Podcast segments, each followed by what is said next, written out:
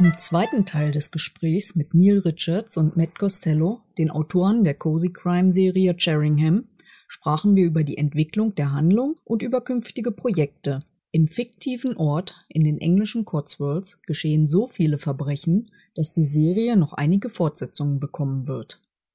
Can you give us a description of your usual teamwork um, when writing a chapter? Oh, okay, writing a chapter. Well, we um, once we've worked out the story, Mhm. uh, which can be done quite quickly, we sort of agree. Okay, we've got three, four, five pages. We're ready to go, and so one of us starts and writes the first twenty-five pages, and then so Matt starts. Maybe starts. It's his turn to start. He sends me his twenty-five. I then edit his twenty-five. I kind of rewrite some of it or edit it. Then I write the next 25 and I send it back. He rewrites my 25. And so until we get to 140, 150 pages. Um, but it means that each each 25 pages has been written three or four or five times Yeah. by both of us. So the style becomes one. Right. His style changes and my style, well, we, the style disappears. And it plays to our strengths. For example, Neil, Neil, you know, in another life could have been a really good editor of television or books. I was actually. Oh, you were? Yeah. We'll see. All right. Rewind. In this life, he was an editor of television. So, so to have that eye, because I know from I've done 25 novels, I've done horror and science fiction. I know having a good editor is very, very important. Uh, so, so that's a great thing. And also, I bring the experience of having done 25 novels that I can play with lines or even just an expression with, especially doing, you know, a character like how Jack might talk, coming from Brooklyn, mm-hmm. being from Brooklyn, getting that. So I think it, our process uses our strengths. At, at the end, it's homogeneous. I can remember when we first started, and I would like edit and revise some of Neil's stuff. I said, you know, if I'm doing too much, let me know if you don't want it. And he never said no, fine. And he and I never had an issue. I said, whatever you do is fine. And I think we grew to that trust where now we don't question. In other words, when I give you my pages, they're not carved out of gold. I want you to do your work with them. They're yours now. I'm giving that. Yeah, and I think, Well, It's that's the heart of our working relationship. I think is that we trust each other. We we don't fight over uh, over anything. And w even the other day, I said to Matt, "Do you know there's a section here? I think it's slowing us down. Like two pages, wasn't it? And you really loved those two pages. yeah, they're very sweet, but They were really nice. And I just said, I, I think it's slowing. We need pace. And he just said, cut it, cut it. Right. And then you sent me an email to say, I'd forgotten the the wise words. You you have to kill your favorites. You know, as Yeah. a writer, it's it's often the favorite thing that you it was a lovely Yeah. little scene, but it just slowed the pace down, and you got to let it go. And once he said, I I- "It's very nice. It's nicely written. It's atmospheric," and I said, "You're right. There's no question about it." So it'll go. And you know, if it's really good, if that character's good, and there was another character in that one I thought for sure he's going to say. Oh, I, I love her, but I don't think we can use her. But turns out he said, "Well, no, I really, we keep her. She's that's an interesting person." And what character is your favorite? Of the, of who? Of all of Of, them? of all them. All of The them. two Also, or the By entire- the way, mine is Riley. Riley the dog. Oh, you must yeah. be a dog. Well, we have someone coming who's our translator tonight. So, Sabine. She's a dog lover. She, She's a dog who lover. translates. She's Yeah. got a dog. Yeah. Well, Jack obviously loves the dog, and and he got Sarah a dog. You know, because Jack went back to America at some point in the series. Went back for a year, if you know that. I think it was a year, possibly Six months. Six months, and so she took care of his dog, and then he came back. Well, he took his dog back, and got her a dog. So they both have dogs. The dog's not my favorite character. I like dogs; they're very nice. I also like cats. No one in the story has a cat. I like. I just got a new cat like a year ago, so I, I, I do enjoy cats. But they're different. They don't care. Cats don't. Cats don't care whether you like them or not. They could care less. Favorite character? Um, it's almost. I would say it's the one I'm writing at that moment. Uh, I adore Sarah sometimes because she's such a competent, strong woman, and also very aware that while she's been learning from a de- master detective, she now has skills of her own, and he recognizes that. And other times, writing Jack, it's like I'm writing someone I grew up with.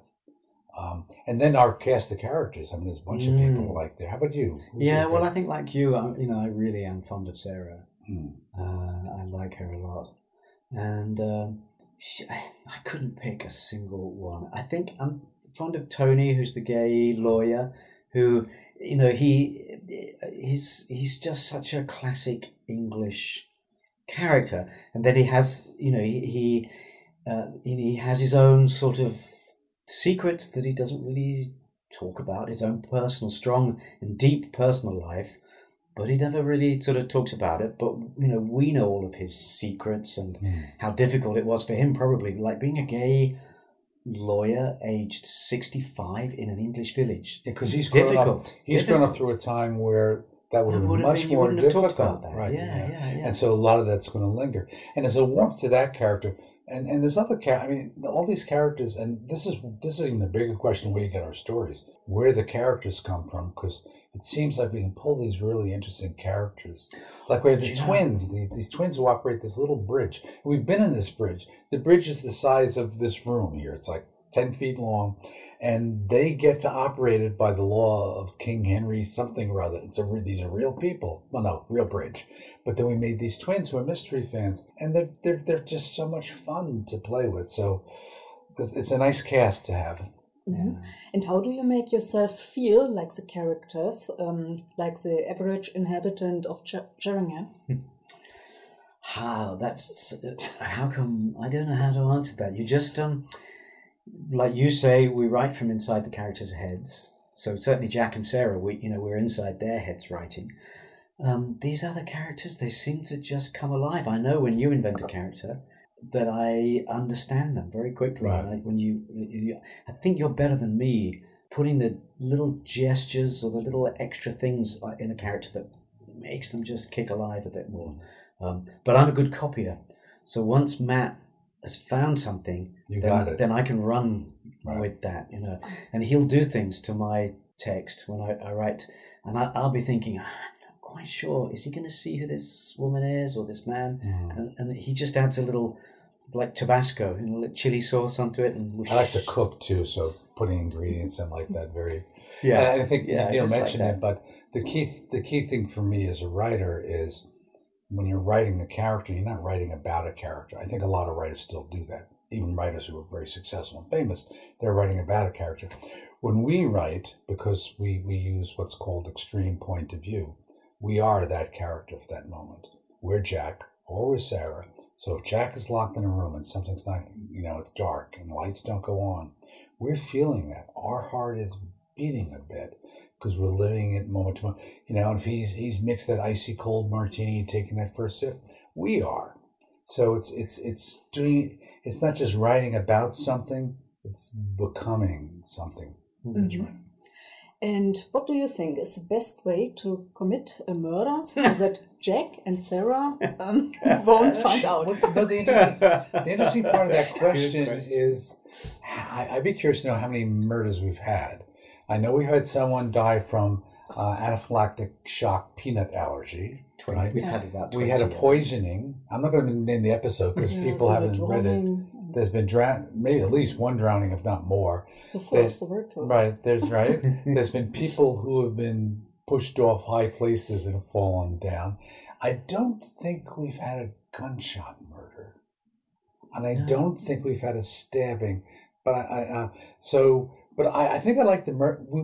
It's really important. I'll tell you one thing. It's really important for us to have murders that don't necessarily look like murder, because if you know if it looks like murder, they're not going to let Jack and Sarah play around with it. They're amateurs. The real police who wear real hats and have real badges, they're going to deal with it. So it has to look like, oh, well, you know, something happened. There was an accident. But was it an accident? So, um, but if we were to, if he and I were to murder someone, I don't know. How Oh, it would go badly. It would go really, Yeah, really think- badly wrong. I think from we'd the, be really beginning. it. yeah, it's just we. Well, Neil, I thought you knew how to do this thing. I thought you brought the knife. Right. Where's the rope? We gotta tie the guy up, put him in your Yeah. trunk. Oh, it would be really, really terrible. Yeah. Yeah, so don't don't hire us for that. And in the last publication, you uh, they talk about a journey to New York. Yeah. So, how many cases they were they are going to solve in New York? Ooh. They are going back, yeah. Yeah, well, see, there's a, there's a couple of things that are hanging in the fire with that. Um, we have a bunch more episodes we're supposed to do. I think four uh, on our current contract, and we also have a novel we're supposed to do. Uh, any any part of which could involve because I think Jack brings Sarah to New York to be wonderful. That would be very very exciting. At the same time, I think you know, or maybe maybe you do, maybe you don't. We are creating a brand new series. You told her. Right. Yeah. And the brand new series is going to have a little bit wider frame. It's set in 1930s. Um, it's a different setup, but takes advantage takes advantage of who we are. And in that in that particular series, a trip to the Côte d'Azur or a trip to uh, um, Berlin or Saint Moritz or or, or Paris, New York City. 1930, Yeah. 1929. You know, yeah. I mean, the New York City question is also the question we get is like, when are Jack and Sarah going to have a romance? And that one I can answer. Do I know people do ask that that question? You know, Oh. Okay. Well, maybe we should leave that But open then as well. it's the end. Is right. To quote Jim Morrison, this is the end. so This please is- don't. well, no, of course not. Well, yeah. Well, what I said today, because I said people is when you have that good a friendship, that would break the friendship. It would. It, it would change. So we're, and I think Jack's. I think Jack is consciously aware of it. I think Sarah's consciously aware of it. But you know, interestingly, there's one thing we can say about the next series, which has uh, an American 30 year old woman at its heart. She's the hero, married to an English aristocrat. So she's a, she comes from the wrong side of the tracks in New York. She marries an English aristocrat and moves to England. But here's the thing: they're It's a couple. They're married. Meghan. we see we've so we've What got them married. mean, So we have no tension. We don't need that tension. Oh, I don't about Well- your marriage, but but you see, we put that to one side, and we're going to put that to one side in the new series because this is the this is like the marriage from heaven, where they have such fun yeah. solving crime together Mm. and arguing about who's got the gun, who does this, who's going to fly this plane. They both can fly a plane. you flew the last plane. It's Yeah. my turn. It's my turn to chase the bad guy. Yes, but we're in my country. Shouldn't I at least get to fly the plane? So that's the that's the kind of games Yeah. we're going to play with the Yeah, the bantering would be great, and their relationship we can go deep because it will be beyond. They'll be great friends, but also be great love and respect, and and almost more at stake in a way because that is your husband or that's your wife. So Yeah. So that what was my last question about the future projects. and you Already answered. There we go. So- All right. So Yeah. thank you very much. well, thank you so much for all the time. great questions. It's been fun talking to you and talking about our series. Thank you, and thanks to all the readers out there. Keep reading. Send send email if you like something, Yeah, or yeah. send email if you don't like something. Das Gespräch mit Matt Costello und Neil Richards hat mir viel Spaß gemacht. Bis November müssen wir noch warten, bis der 31. Band aus Cheringham erscheint. Ich bin aber froh, dass nur der Titel ein jähes Ende verspricht. Die temporeichen Kurzkrimis sind für mich immer wie ein Besuch bei guten Freunden. Einige Rezensionen und den ersten Teil des Podcasts findet ihr auf meinem Blog fraugoetheliest.wordpress.com.